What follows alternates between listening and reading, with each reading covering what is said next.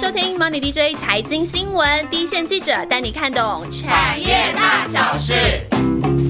Hello，我是燕翔。最近配合小孩的暑假，我休了个小假。这一休不得了，上周的 AI 股真的是风云变色，蛮多的个股直接下探月线的支撑，短短五个交易日，甚至股价跌破了两成哦。相信有一路追踪我们节目的观众朋友都应该有印象哦。我们在五月的节目讲到 AI 趋势发展的时候呢，就已经提过了，下游的 ODM 厂会是主要受惠族群之一。当然，后面的涨势是远远超乎我们的预期哦。飙涨一季以上的股价，再到近期的快速下跌，到底是给空手者一个好的买点，还是反转将至？今天的我们的节目呢，就要好好来讨论一下。先欢迎主线记者，Hello，我是以中。我们是不是应该澄清一下，今天所有内容的方向跟趋势呢？我们其实在七月底的时候呢，就已经讨论完成了。然后我最后呢，只因为最近的股价变化，做了一点顺序上的调整。当时以中讲了一些话的时候，我们本来还觉得，嗯，应该不会这么乌鸦吧？当时你讲了什么？你告诉大家。没有，那时候就觉得 AI 的那个评价有一点高，对啊。真的，当时他讲的时候呢，我们我们其实有点想说，因为我们常常会常常会呃，就是觉得说有一些飙涨的股价没有跟基本面配合的时候，我们常常都会发出一些质疑的声浪。所以以中刚开始在讲的时候呢，我们其实又觉得我们自己是。可能自己就是又是狗吠火车，市场根本不理我们，对不对？对，没错。没想到结果比我们预期的还早就反转了。但它到底在它都到底在修正什么？啊，其实今年的 AI 伺服器的风险啊，其实就是已经开始反映了，那就是估值过高这件事哦。那其实我们之前在讨论这个题目的时候呢，那时候有些伺服器的组装厂的呃股价其实都在高档了，本一比呢其实都是已经是冲破了历史新高的水位。然后那时候我就跟燕翔就讨论说，要不要提醒一下估值过高这个风险这件事。我们是不是一直有怀疑我们的讨论的空间可能是有被窃听还是什么的？嗯，对。但是那时候其实也是有一点犹豫啊，因为其实股价在疯涨的时候，我们就会想到呃去年前年的那个航运嘛。对，根本没有本一比的概念。对啊，那就是就是涨幅也是那时候也是超出市场的预期嘛。然后所以反正就是只呃。就是没没想到，就是讨论完没几天之后呢，这个 AI 族群就开始下杀。那不过其实整体来看呢，股价其实就是领先反应的。其其实呢，呃，下半年呢，今年下半年的 AI 伺服器的量起来才会真正的开始出来，然后明年呢是真正的爆发年。不过呢，股市呢不会慢慢的等啊，它就是一波反应了。所以可以说，就是今年与明年呢，AI 伺服器组装厂呢会连续两年。啊，会经历股价与基本面的背离。那也这是怎么说呢？也是说，今年呢，其实是 ODN 厂的基本面其实是跟不上股价的。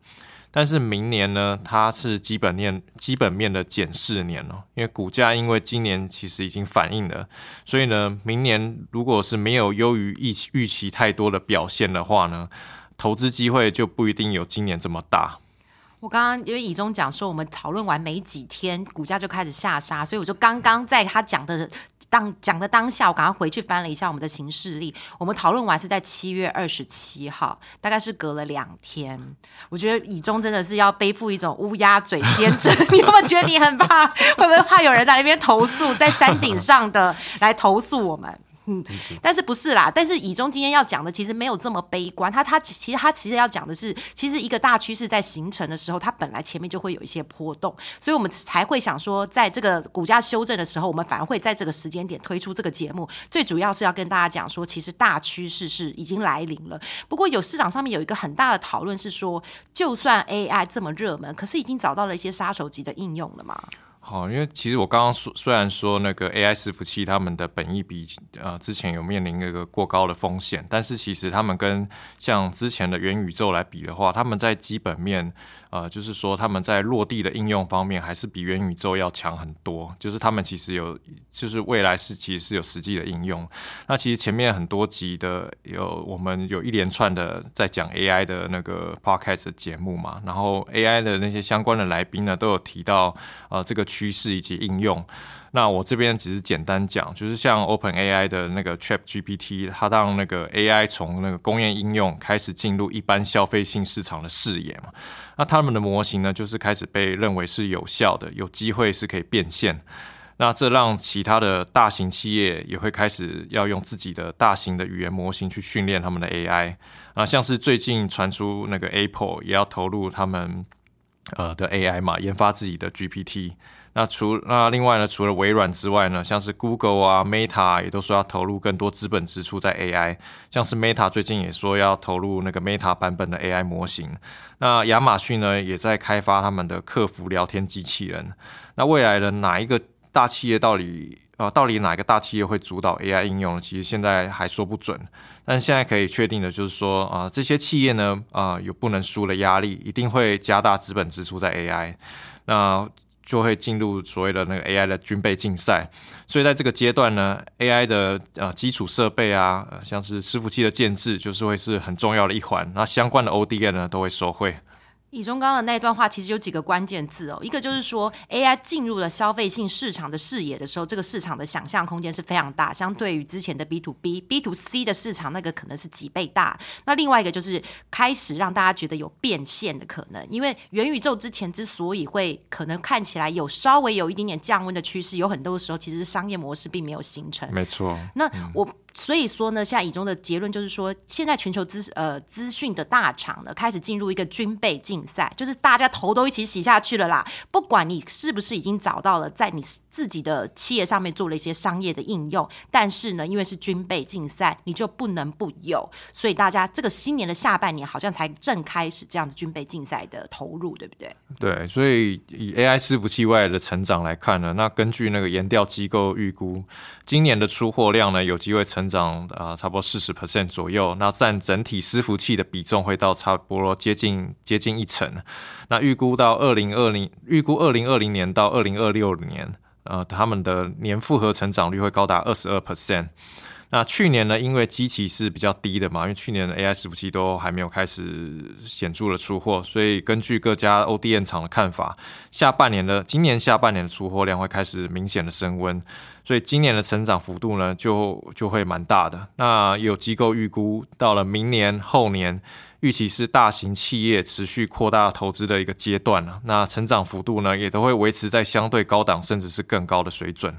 那因为 AI 伺服器的单价其实比较高，那若是以整机柜伺服器来看呢，它大概比传统伺服器的那个单价会高三到五倍的价格，所以对 ODM 厂的营收贡献呢，会是比较有感的提升。所以，二零二二年到二零二六年呢，这整个市场至少是每年至少是两成以上这样子成长的幅度。那比较让市场感到更更期待的部分呢，是如果以单以量来看的话，明年的 AI 伺服器也许占整个伺服器的总量还不到两成，但是因为它光机柜的部分就比传统的伺服器高出三到五倍，所以如果以产值的想象空间来说的话，其实想象空间非常非常的大。那大家现在期待的整个救世主，似乎都是还是环绕着。一个企业一个人，NVIDIA 对不对？对，没错。所以目前其实各家大厂主要都是拿 NVIDIA 的 GPU 来用了。那 NVIDIA 的市占率就在 AI 这块，其实就七成这么，至少七成这么多。所以 AI 伺服器的供应链，我们就可以。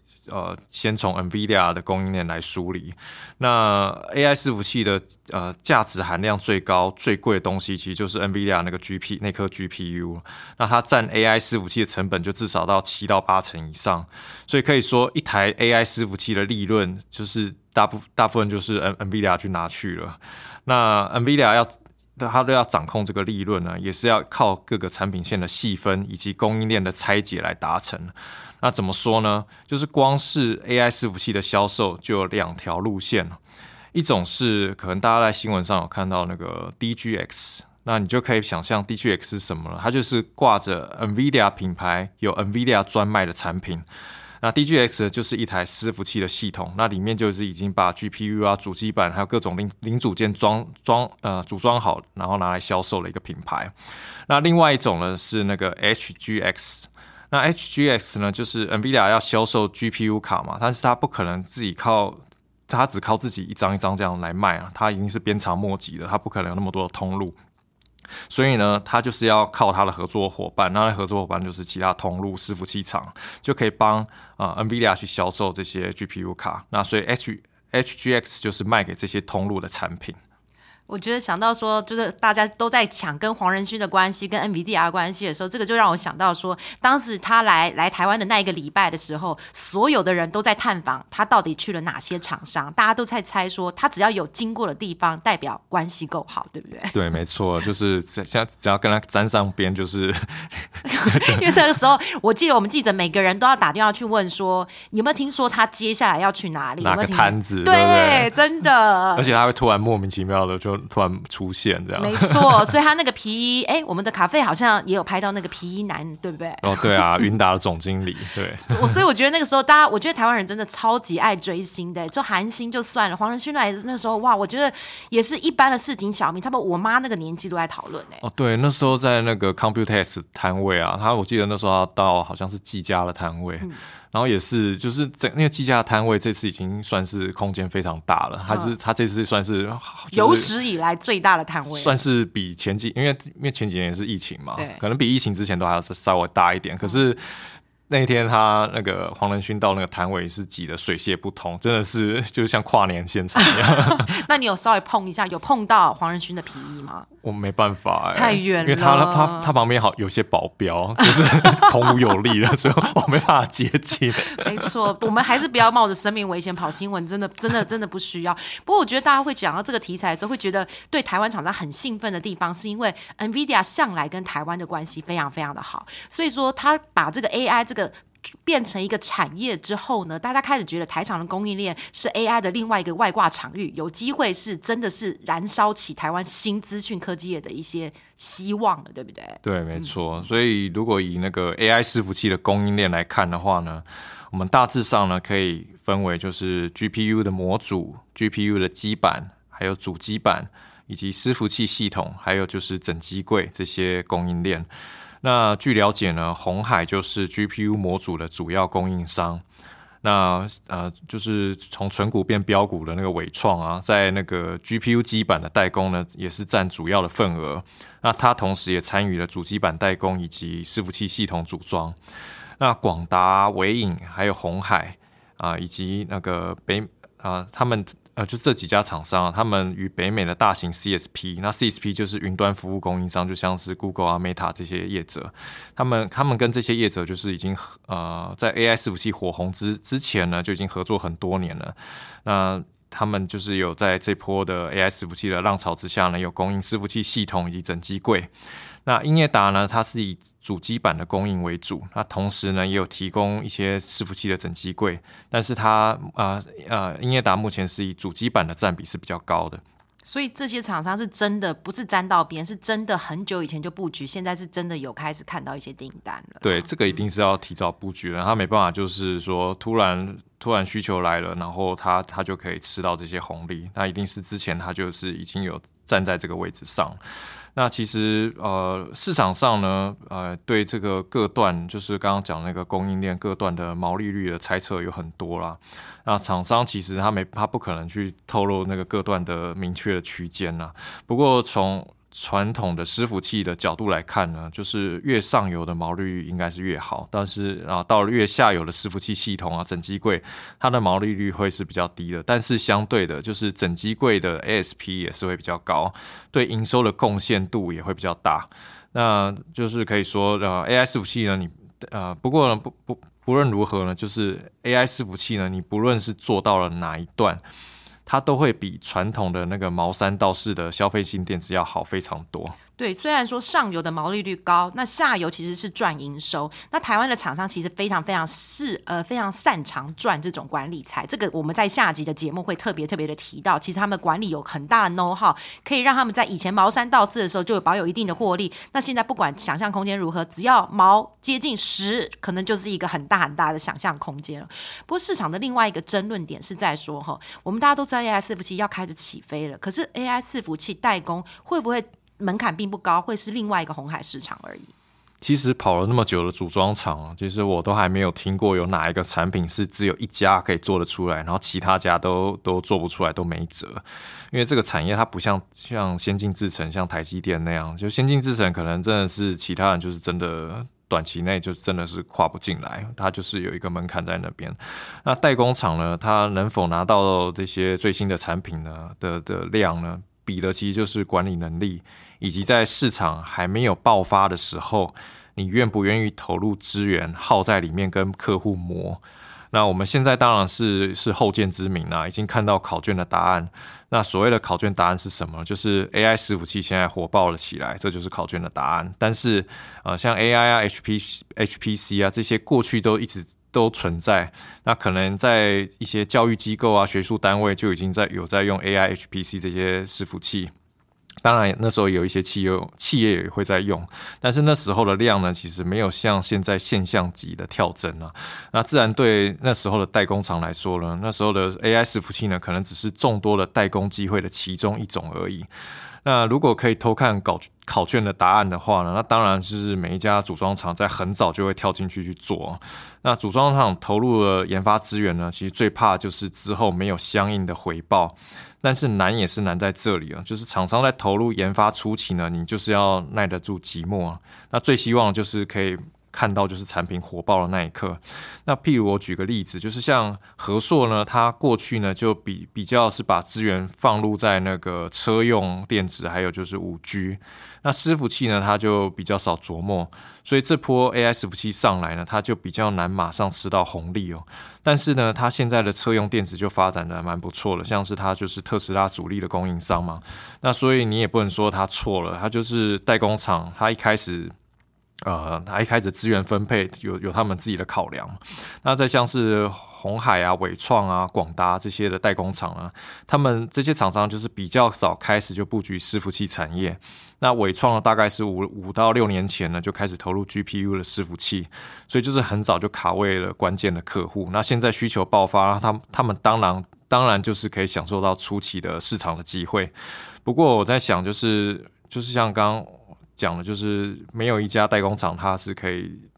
就就是没没有一个产品是某专属，没有人做，没有人能追，没有追兵的啦。对，一定是一定是会有后面的追兵。所以随着 AI 伺服器之后的出货量、出货规模逐步的扩大，那就会像是其他的产品，像 iPhone 啊、NB 啊、TWS 一样啊，那个客户呢会，他一定是会逐步分散供应链，那这也是非常合理的。我觉得以中在讲说，就是偷看考卷答案的这个结论的时候，我也觉得非常的中肯。因为每个企业主一定都希望自己的未来几年是能够高速发展的。那可是当下他看到的趋势跟资源的时候，他其实没有办法判断五年之后到底会长成什么样子。那其实 AI 这个伺服器，我们自己内部也讨论过很多次。其实很多包括看上游的人都没有人想过 AI 今年是就是真的，大家都觉得是一个趋势，但是是会缓步成长的。可可能跟车用或是五 G 任何一个发展的。成长曲线是类似的，但是没有人想过是这种爆发式的，就真的是突然是一一瞬之间，就像火山爆发一样，大家都开始投入了。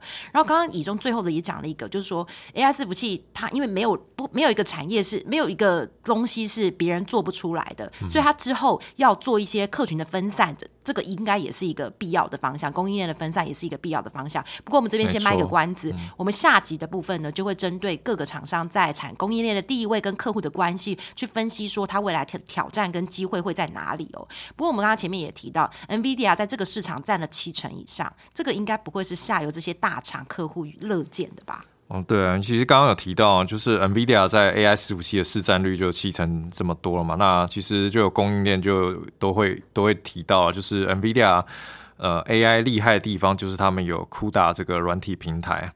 那这是 NVIDIA 赢很多的地方。那其实所有的开发者，他如果要使用 GPU 的时候，都需要一个平台。你就可以把它想象成是一个作业系统一样，它可以串联到各种的应用。